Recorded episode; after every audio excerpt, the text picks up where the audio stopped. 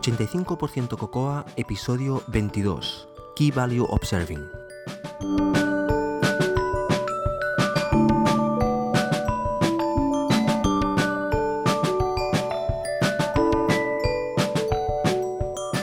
Ya casi estamos en verano.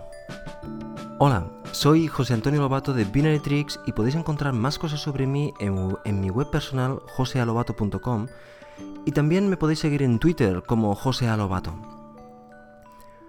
En este episodio vamos a hablar de Key Value Observing, de cómo practicar como un loco y de las zapatillas que utilizamos para correr. Os aviso que he grabado con la ventana abierta porque tenía muchísima calor y posiblemente escucharéis algún ruidillo de fondo. Uh, bueno, espero que me lo disculpéis. Y nada más, espero que os guste. Hasta luego.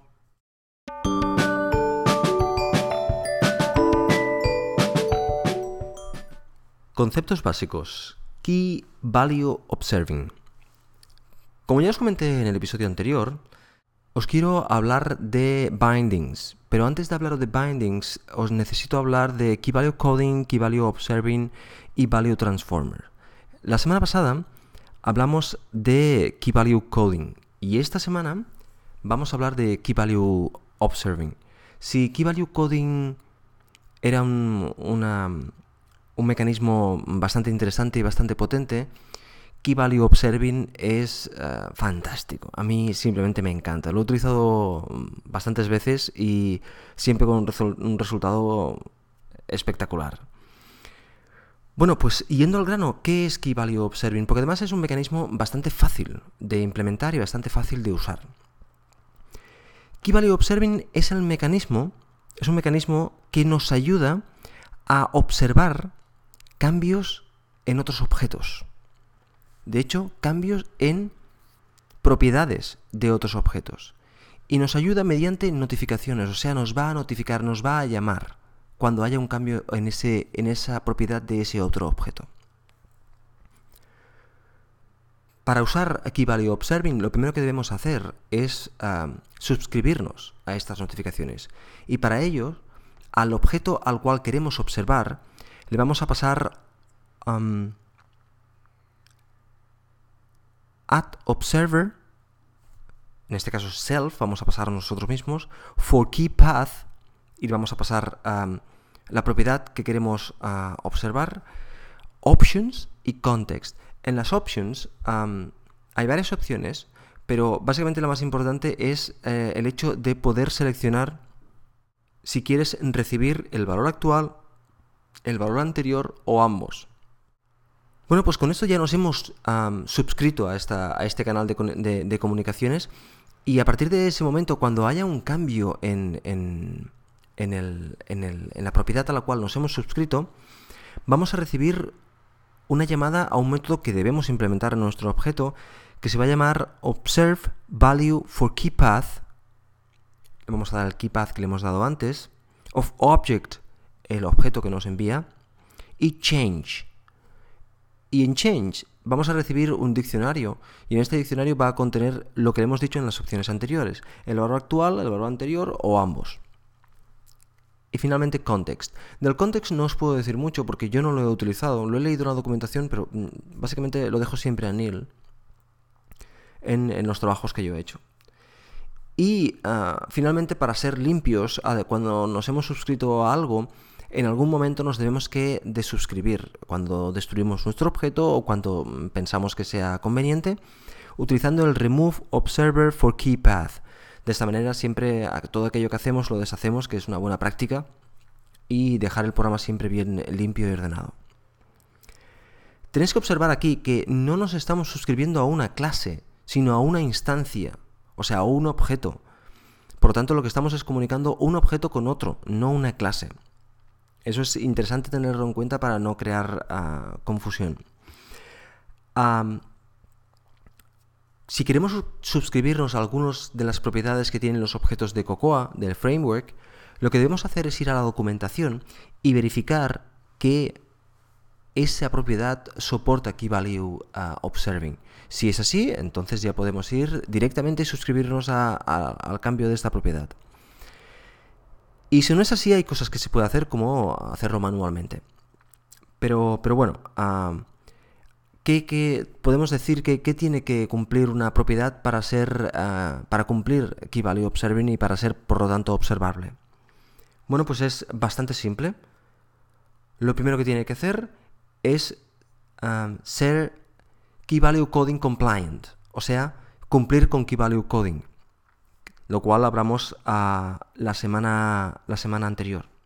Y lo segundo es que nos emita Key Value Observed Change Notifications, o sea, que nos emita notificaciones, porque no todas las propiedades ah, emiten notificaciones. O sea, básicamente, si nosotros queremos que una de las propiedades de nuestros objetos sean uh, Key Value Observing Compliant, o sea, que, sea, que pueda ser observable, Básicamente lo que vamos a tener que hacer es exactamente eso, hacer que esta propiedad sea key value coding, que cumpla con el key value coding y además ah, darle la posibilidad de poder enviar estas, estas, estos, ah, estas notificaciones de key value observing.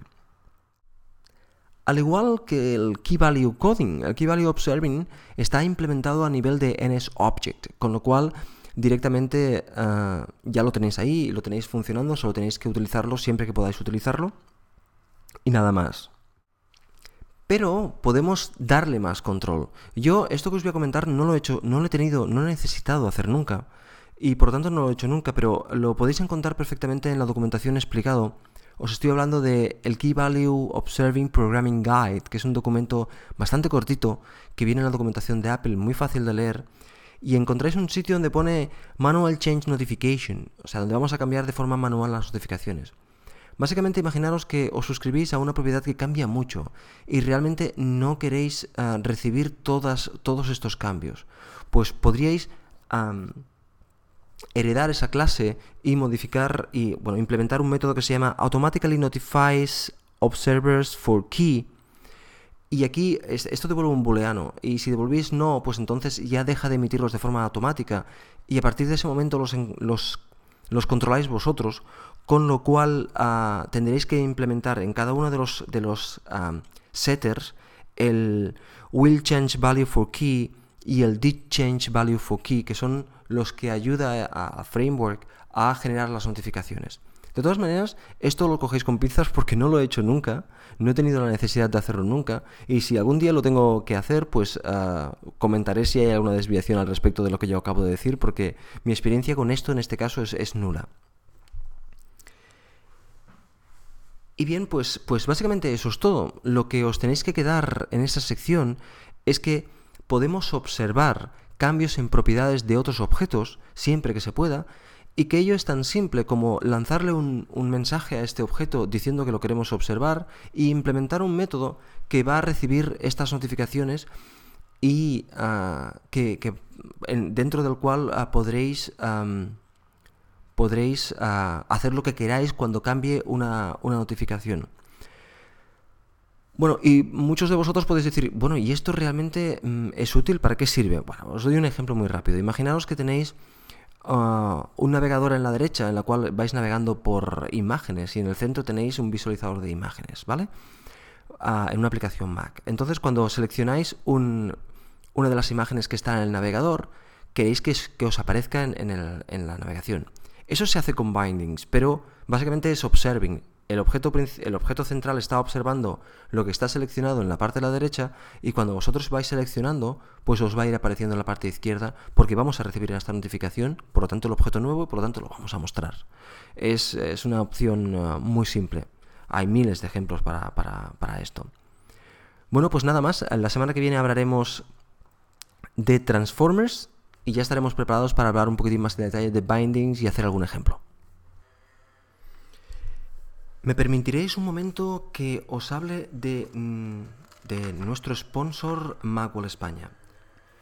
Y esta vez os quería hablar de una sección que, bueno, mm, yo no... Mm, a veces tengo que reconocer que la leo un poquitín por encima, pero es una sección que, para, desde mi punto de vista está muy bien hecha, al menos me parece muy, muy práctica, y es la sección de El primer contacto. En esa sección, mm, cada una de las páginas de esa sección, porque tiene varias, está dedicado a un producto, ya sea hardware o software. Por ejemplo, en, en este número actual tenemos una impresora HP LaserJet Pro, lo que sea, Capo 2.0, que es un software. Después tenemos una impresora Brother. Después tenemos iStop Motion 2 Express, que creo que es un software. Después tenemos una, base, una dock station con, con altavoces para, para, para, iPhone, que es la Yamaha TSX80. Y mm, finalmente tenemos una videocámara, la BenQ ah, DVS11. No, me he equivocado. Y finalmente tenemos un escáner, un, el Fujitsu SnapScan S1300. Bueno, pues cada, cada, una de estas páginas te explica pues las características, eh, cómo se utiliza eh, y una conclusión, ¿vale? Además tiene un pequeño recuadrito en el cual encontrarás em, una clasificación, lo mejor, lo peor, el fabricante, el distribuidor y el precio. Bueno, está muy bien para descubrir productos nuevos que van saliendo en el mercado y además también está bien para, para, para, una vez hay un producto que te interesa, pues tener una información un poquitín detallada de, de, las, de lo que te puede aportar este producto. Bueno, es una sección bastante recomendable para, para no perderse en la revista. Y bueno, yo ah, quería aprovechar para dar las gracias a Macul España por patrocinar nuestro, nuestro pequeño podcast.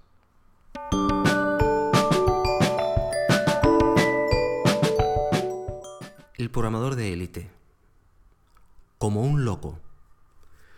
Bueno, como ya sabéis y como os aviso siempre, esta sección es una sección en la cual yo doy mi opinión sobre algunos temas y tengo que decir siempre en esta sección que es una opinión personal y que no, no es eh, ni la mejor ni la peor, simplemente la mía, y que también es un poquitín metafísica, separándose un poquitín de, de lo que hablamos ah, tan material normalmente en esta, en esta sección, material o virtual, porque hablamos de software, pero eh, es una sección más, podríamos decir, pensando intelectualmente. La primera cosa que os quería comentar viene en cola de lo que hablamos la semana pasada, si recordáis, la semana pasada hablamos de organizar un poquitín nuestra vida, de plantearnos unos objetivos, de planificar ah, hacia dónde queremos ir y, cómo queremos estar de aquí a un tiempo, para, poder ah, planificar de alguna forma qué queremos hacer para llegar hasta allí, qué vamos a hacer para llegar hasta allí y ah, poder llegar con garantías y por tanto tener la vida que deseamos, podríamos decir. Bien, pues esto evidentemente tiene un trabajo de organización, un trabajo de pensamiento, un trabajo de optimización.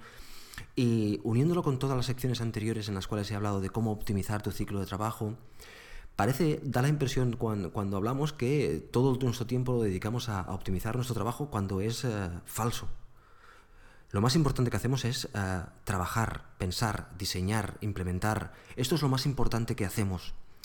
Todo el tema de optimización tiene que ser entre un 10 y un 15% de nuestro trabajo, nunca más.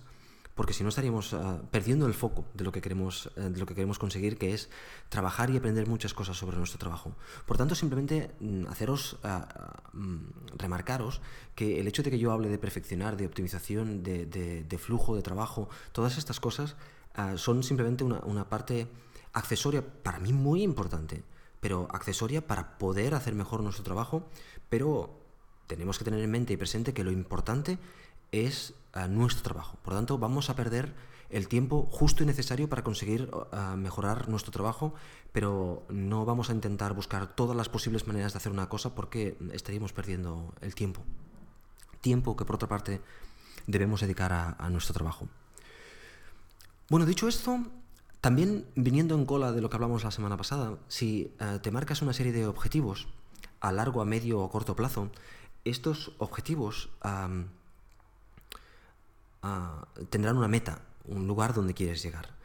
Y, ah, por ejemplo, en, aquí se habla mucho de, no en este podcast, sino en nuestra sociedad, se habla mucho de personas junior, personas senior. Y, bueno, cuando yo hablo del programador de élite, no es un programador de élite, no, no es un senior. Un programador de élite, desde mi punto de vista, desde mi perspectiva, es un paso por encima y es un máster. En castellano sería maestro, pero la palabra maestro no se ha utilizado con toda diligencia que se debería haber utilizado eh, aquí y por lo tanto a veces tengo un poquitín de eh, problemas al utilizarla y por eso muchas veces digo master. También porque en inglés la palabra mastering, bueno, o el verbo, la palabra mastering, eh, me, me ayuda más a comprender lo que yo quiero decir. Pero bueno, podemos hablar de maestro, de hecho. Para llegar a este nivel, evidentemente con libros y cuatro cosas más no es suficiente, ni mucho menos. De hecho, si, si yo hago un pequeño análisis mm, con mi experiencia ah, y también contrastando la experiencia de otras personas de, cómo se interioriza el conocimiento para llegar a un nivel máster, cómo todo aquel conocimiento que necesitas se interioriza lo suficiente como para llegar a un nivel máster. Por cierto, más adelante voy a definir un poquitín lo que es el nivel máster.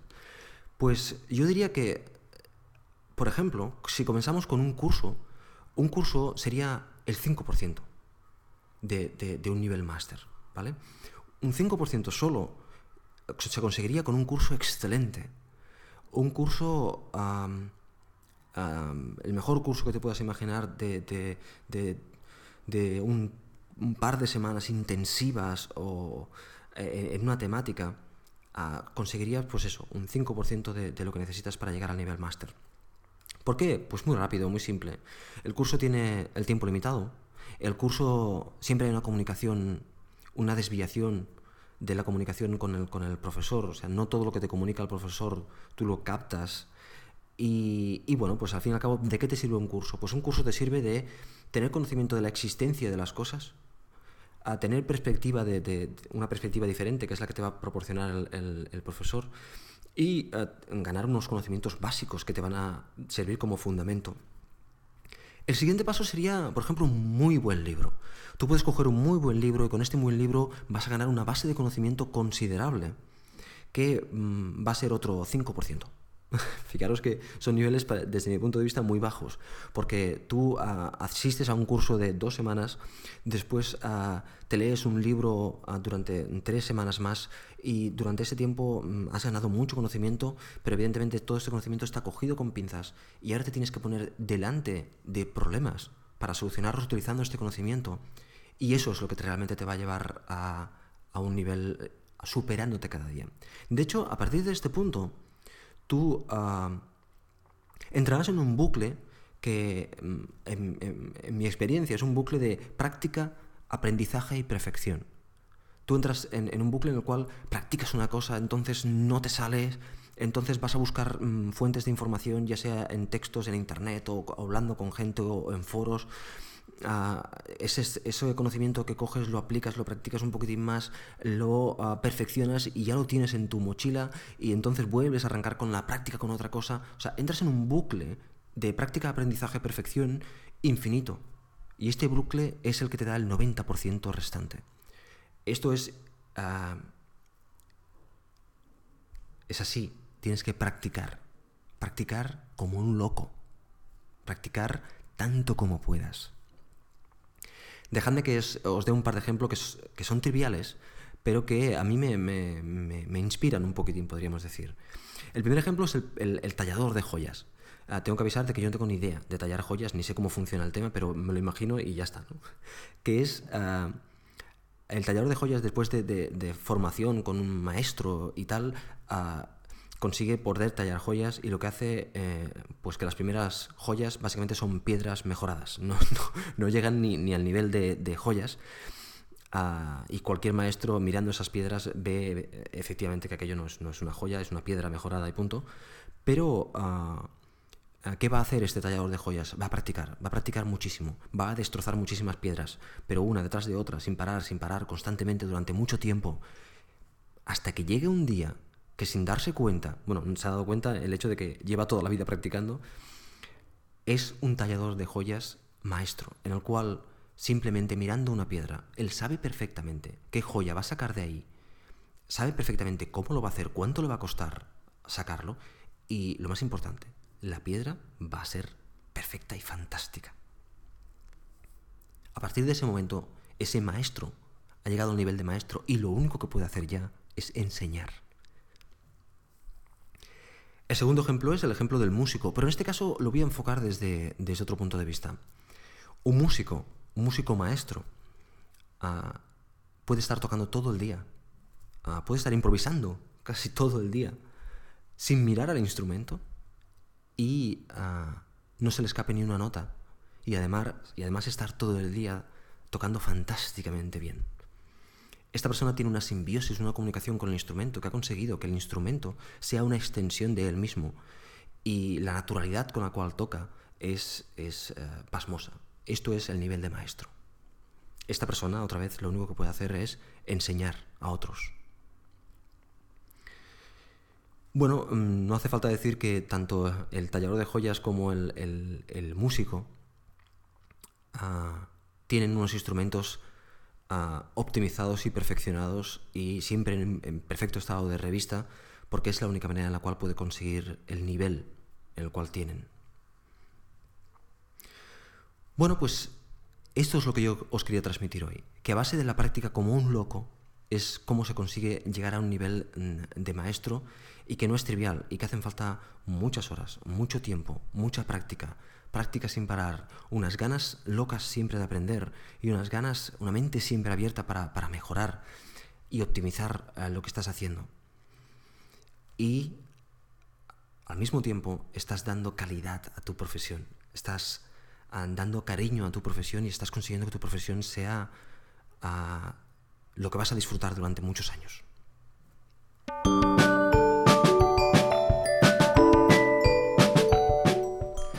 Bueno, pues como os había dicho la semana pasada, para hablar de las zapatillas de, correr no quería estar solo y quería tener una persona que tuviera, a ser posible, más experiencia que yo. Y, bueno, he pedido a, mi amigo Jesús Fidalgo que se una a, a la fiesta. Jesús, buenas noches. Muy buenas, compañero. ¿Cómo estás? Pues muy bien, mira, con ganas de salir a entrenar, pero no he podido estos días. Bueno, siempre hay altibajos en las cosas. sí. Ah, bueno, a ver, ah, ¿por, qué, ¿por, qué, las zapatillas? Ah, para mí, y, creo que para ti también, Jesús, las zapatillas eh, es la pieza más importante a la hora de ir a correr mm, por muchas cosas. Pero principalmente porque eh, a la hora de correr, el ejercicio de correr es un ejercicio muy duro para las articulaciones y muy repetitivo y por lo tanto a tener algo que te, ayude a, que esos golpes no sean, no sean tan fuertes y, dañen tanto, pues eh, es bueno gastarse un poquitín el dinero y comprarse unas zapatillas ah, que, que, se ajusten y que te, sientas lo suficientemente cómodo. Exacto, si hay algo en lo que hay que invertir un poco más de dinero de la equipación es en las zapatillas. Bueno, de hecho, eh, son caras, las zapatillas, eh, digo, son caras, pero bueno, después eh, duran sobre unos eh, mil kilómetros, dependiendo de qué zapatillas te compres, ¿no? Sí, mil kilómetros, más o menos. sí, depende un poco de la marca, a lo mejor, pero vamos. Y podemos estar hablando entre los 90 y los 140 euros, más o menos. Sí, sí, sí, yo son las que son las que nos movemos la gente los exactamente, los que pretendemos no, hacernos daño cuando, cuando corremos. Bueno, tú eres un hombre ASICS. Yo soy un hombre ASICS. Eh, esto es como, como los oyentes del, podcast. Seguramente los oyentes eh, tienen iPhone y saben que el siguiente teléfono que se van a comprar es un iPhone y no van a cambiar. Yo ya he elegido mis zapatillas, que son unas Asics Cayano, y sé que las siguientes van a ser esas y, tampoco voy a cambiar. Y las anteriores y las anteriores también fueron la misma, ¿no? Sí, sí, sí, sí. Bueno, de hecho tú has comentado varias veces la máxima esta de que cuando te enganchas a, unas zapatillas que sabes que esa es la que te va bien y que te sientes cómodo, mm, ¿para qué tomar el riesgo de cambiar? Exacto, sí. Además, bueno, no es que yo la que tomo la decisión, es que lo recomiendan los, la gente que sabe. Bueno, hay que estar unos años... Eh, probando varias marcas o varios modelos, pero una vez que has elegido uno, lo que recomiendan es eh, seguir con ese. Y además yo puedo poner mi granito de arena aquí con la experiencia de que durante muchos años he estado también utilizando ASICS y en el último mes y medio ah, cambié las zapatillas por unas ah, New Balance que me costó mucho cambiar, pero que al final decidí cambiar y la siguiente semana me hice daño en, el gemelo, una sobrecarga muscular. Uh, básicamente porque tenía que haber cambiado el entrenamiento, no podía, no tenía que haber seguido con la misma, con el mismo ritmo porque, bueno, básicamente las piernas me dijeron, eso no es así. Y, bueno, pero eso pasa. Eh, ¿Qué te iba a decir más, Jesús? Ah, otra cosa que me gustaría hablar de, las zapatillas es, muy importante, pero también el terreno. Eh, el terreno por el cual corres eh, también es importante. Por desgracia, mm, la mayoría de nosotros ah, corremos bastante por, cemento, o por hmm. hormigón, o por superficies duras pero lo que se recomienda, lo que recomiendan los, eh, los, los, médicos y los expertos en es correr por superficies eh, blandas. Mm. Lo bueno, eh, sí. No, lo más, lo que se me ocurre como más blando sería el césped. Bueno, yo mm, el otro día estuve en un artículo y, y últimamente el asfalto también es bueno, porque ahora le ponen como caucho de este para que no haga tanto ruido. Ah, cierto. Y además aquí en España, que en general hace bastante calor durante todo el año, el, asfalto bueno, se vuelve un poco más blando. Y dicen que, es bastante interesante para, correr, mejor que ir por la acera, que sí que son eh, las más hormigón, más cemento. Es mejor ir por el asfalto si hay posibilidad, claro. Bueno, y ahora, si simplemente me gustaría dar unas, unas ah, unas ideas para aquellas personas que nunca se habían planteado la, importancia de, las zapatillas, unas ideas de, qué es lo que tienes que mirar a la hora de, comprar unas zapatillas. Jesús, empieza tú. Bueno, lo más importante, eh, para no hacerse daño además, es saber qué pisada tiene cada uno.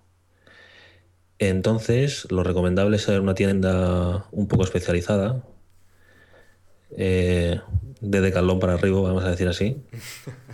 Eh, decalón está ahí en el límite. Que te digan, pues la pisada que tienes, ¿no? Hay tres tipos de pisada: pronador, neutra y supinador.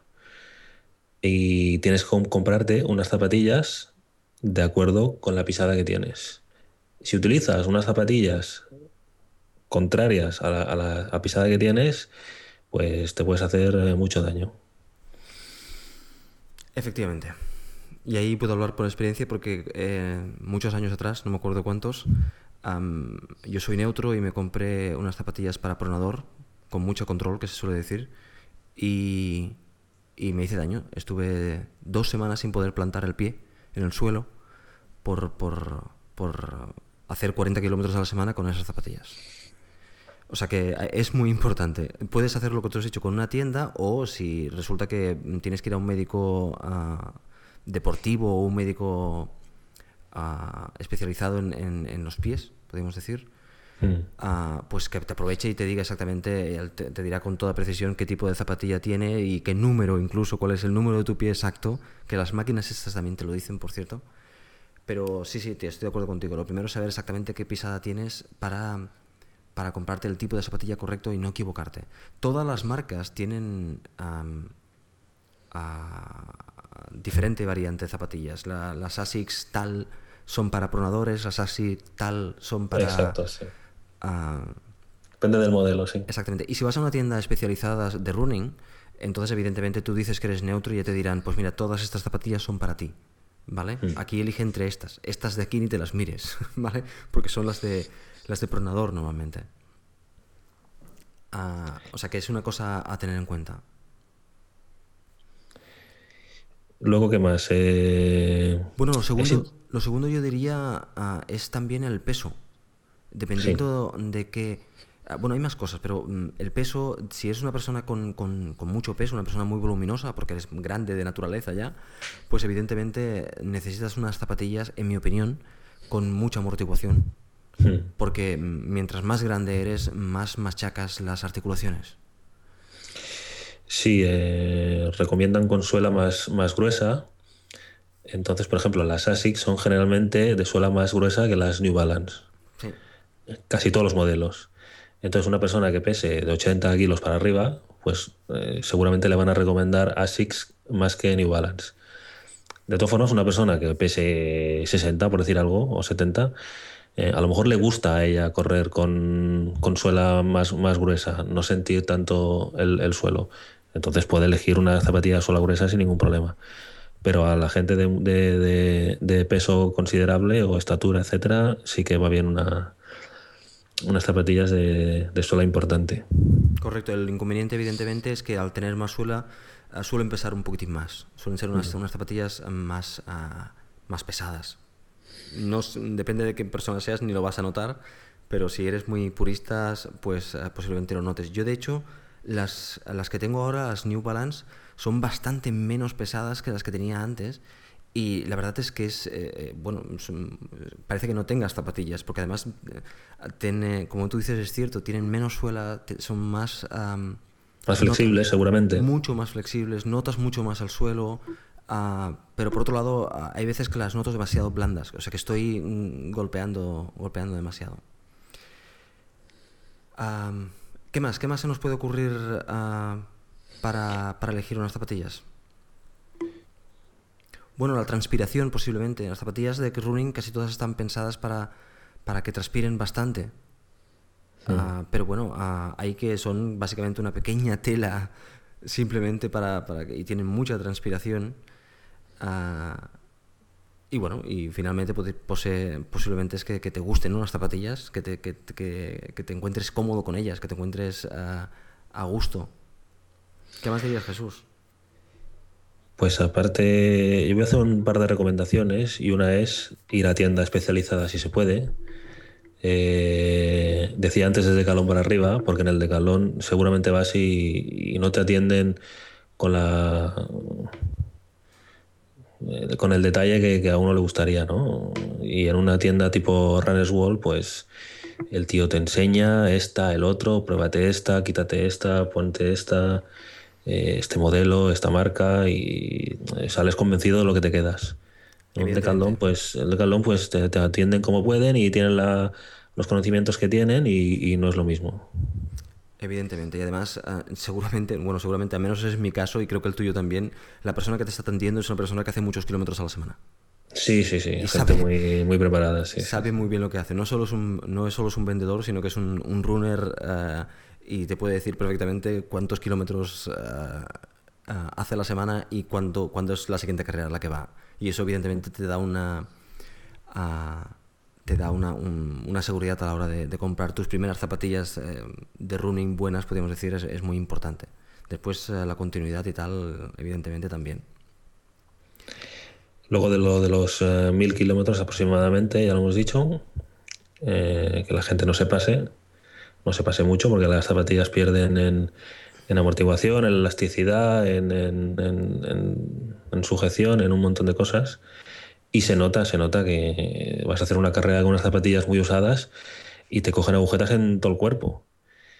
Y te haces la carrera con unas nuevas recién compradas y acabas la mar de bien. Bueno, una última cosa que se me ha olvidado decir es el hecho de que la zapatilla también puede depender de, del tipo de carrera que tú hagas. Es, no es lo mismo ir a hacer maratones que, que, ir a hacer correr por montaña o que hacer 10.000. O sea, son, pueden ser diferentes, depende de qué tipo de... Y de hecho cuando vayas a las tiendas ya verás que hay zapatillas más, ah, más rápidas, que les llaman, zapatillas más de velocidad, que tiene una suela mucho más pequeña, que, la, mayoría de la gente lo utiliza para correr por pista y ese tipo de cosas, y otras que son para correr por montaña. O sea, eso también, el tipo de, de carrera que haces también, es también es importante a la hora de elegir unas zapatillas, pero eso ya evidentemente lo tendrás en cuenta porque lo verás en cuanto vayas a la... Yo, por ejemplo, y yo creo que tú también, estas zapatillas nuestras son zapatillas de entrenamiento. son zapatillas que sirven un poquitín para todo, pero son en general son más asfalto que otra cosa, sí. Exactamente, de entrenamiento, de, de, hacer kilómetros. Pues bueno, yo creo que hemos cubierto un poquitín, hemos cubierto un poquitín todo, ¿no? Sí, no. Mm. Quizás que en la última vez, cuando ahora me acabo de comprar unas hace poco, en una tienda especializada era, el, la persona que me atendía me, recomendó, porque le, comentó que, le comenté que algunas las había comprado por, por internet, por eBay. Y bueno, antes, antes tenían un precio muy interesante, pero últimamente ya hay poca diferencia. Y además me recomendó que, que si lo hacía, que bueno, no, no, estaba mal, pero que si lo hacía, que me asegurara que las compraba de Estados Unidos o de Europa, porque si venían a través de Asia, pues son zapatillas que han estado muchos meses en contenedores, en condiciones pues de humedad, condiciones eh, que no se controlan. Y él decía que había recibido zapatillas de, por ahí con, que sé, con a lo mejor con 100 gramos más de peso por zapatilla respecto a una original, ¿sabes? Entonces es una cosa importante tener en cuenta también. Sí, es de hecho lo que decíamos al principio. Este es importante, las, las zapatillas son muy importantes, por lo tanto vamos a tener cuidados y, y bueno, es una cosa, la, es la única cosa realmente a la hora de correr en la cual tenemos que gastar un poquitín de dinero pues bueno, que no, que no nos pese porque va directamente relacionado a, la, a nuestra salud, por lo tanto, es lo que hay. Sí.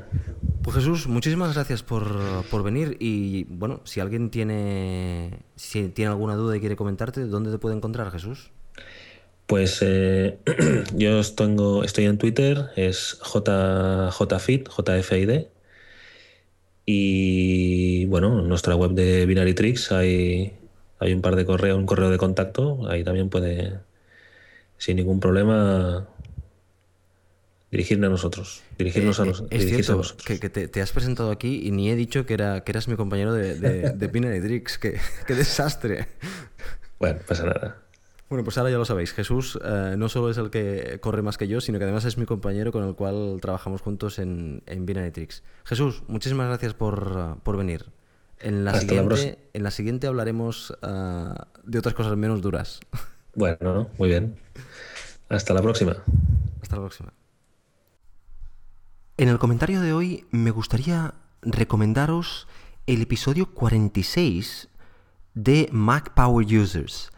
El episodio se llama Workflows with uh, Merlin Man 2. En, bueno, como os podéis imaginar, en este episodio habla muchísimo Merlin Mann. Como, como, ya sabéis, es una persona que habla muy rápido, que habla mucho y además es un episodio larguísimo, con lo cual habla mucho más todavía. Pero el episodio realmente no tiene desperdicio. Me lo pasé fantásticamente bien escuchándolo y tengo que reconocer que estos, estos dos chicos, David Sparks y Katie Floyd, hacen un trabajo fantástico en este podcast. Yo ya seguía a Katie Floyd cuando hacía MacCore hace mucho tiempo ya y, y, a, David Spark también, Max Sparky. O sea, yo ya conocía a estas personas y por tanto sigo um, Mac Power Users desde el primer episodio. No es de Cocoa, sino simplemente es de Mac y habla de, uh, de utilidades de Mac, de aplicaciones Mac, pero lo hace desde una perspectiva en la cual cada episodio uh, desarrollan un tema en concreto, por ejemplo, editores de texto o lanzadores de aplicaciones o cualquier cosa de estas. Y en este caso no es nada de eso, sino que entrevistan a un señor que se llama uh, Merlin Mann y uh, bueno, exploran con él las diferentes soluciones que él, tiene para, sus problemas diarios. Y la verdad es que es muy agradable de escuchar y, y, por lo tanto os lo recomiendo. También os digo que es un podcast, es un episodio bastante largo. No sé cuánto dura, pero mm, puede perfectamente durar hora y media. Bien, y eso ha sido todo por hoy.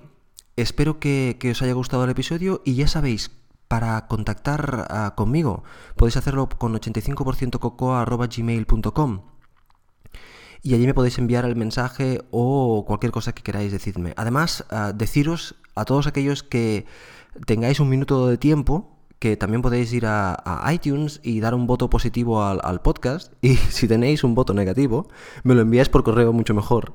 De esta forma yo podré corregir aquellas cosas que, que haya dicho mal o, que, que, me haya equivocado o que, que queráis que, cubra en el, en, el, en el, podcast.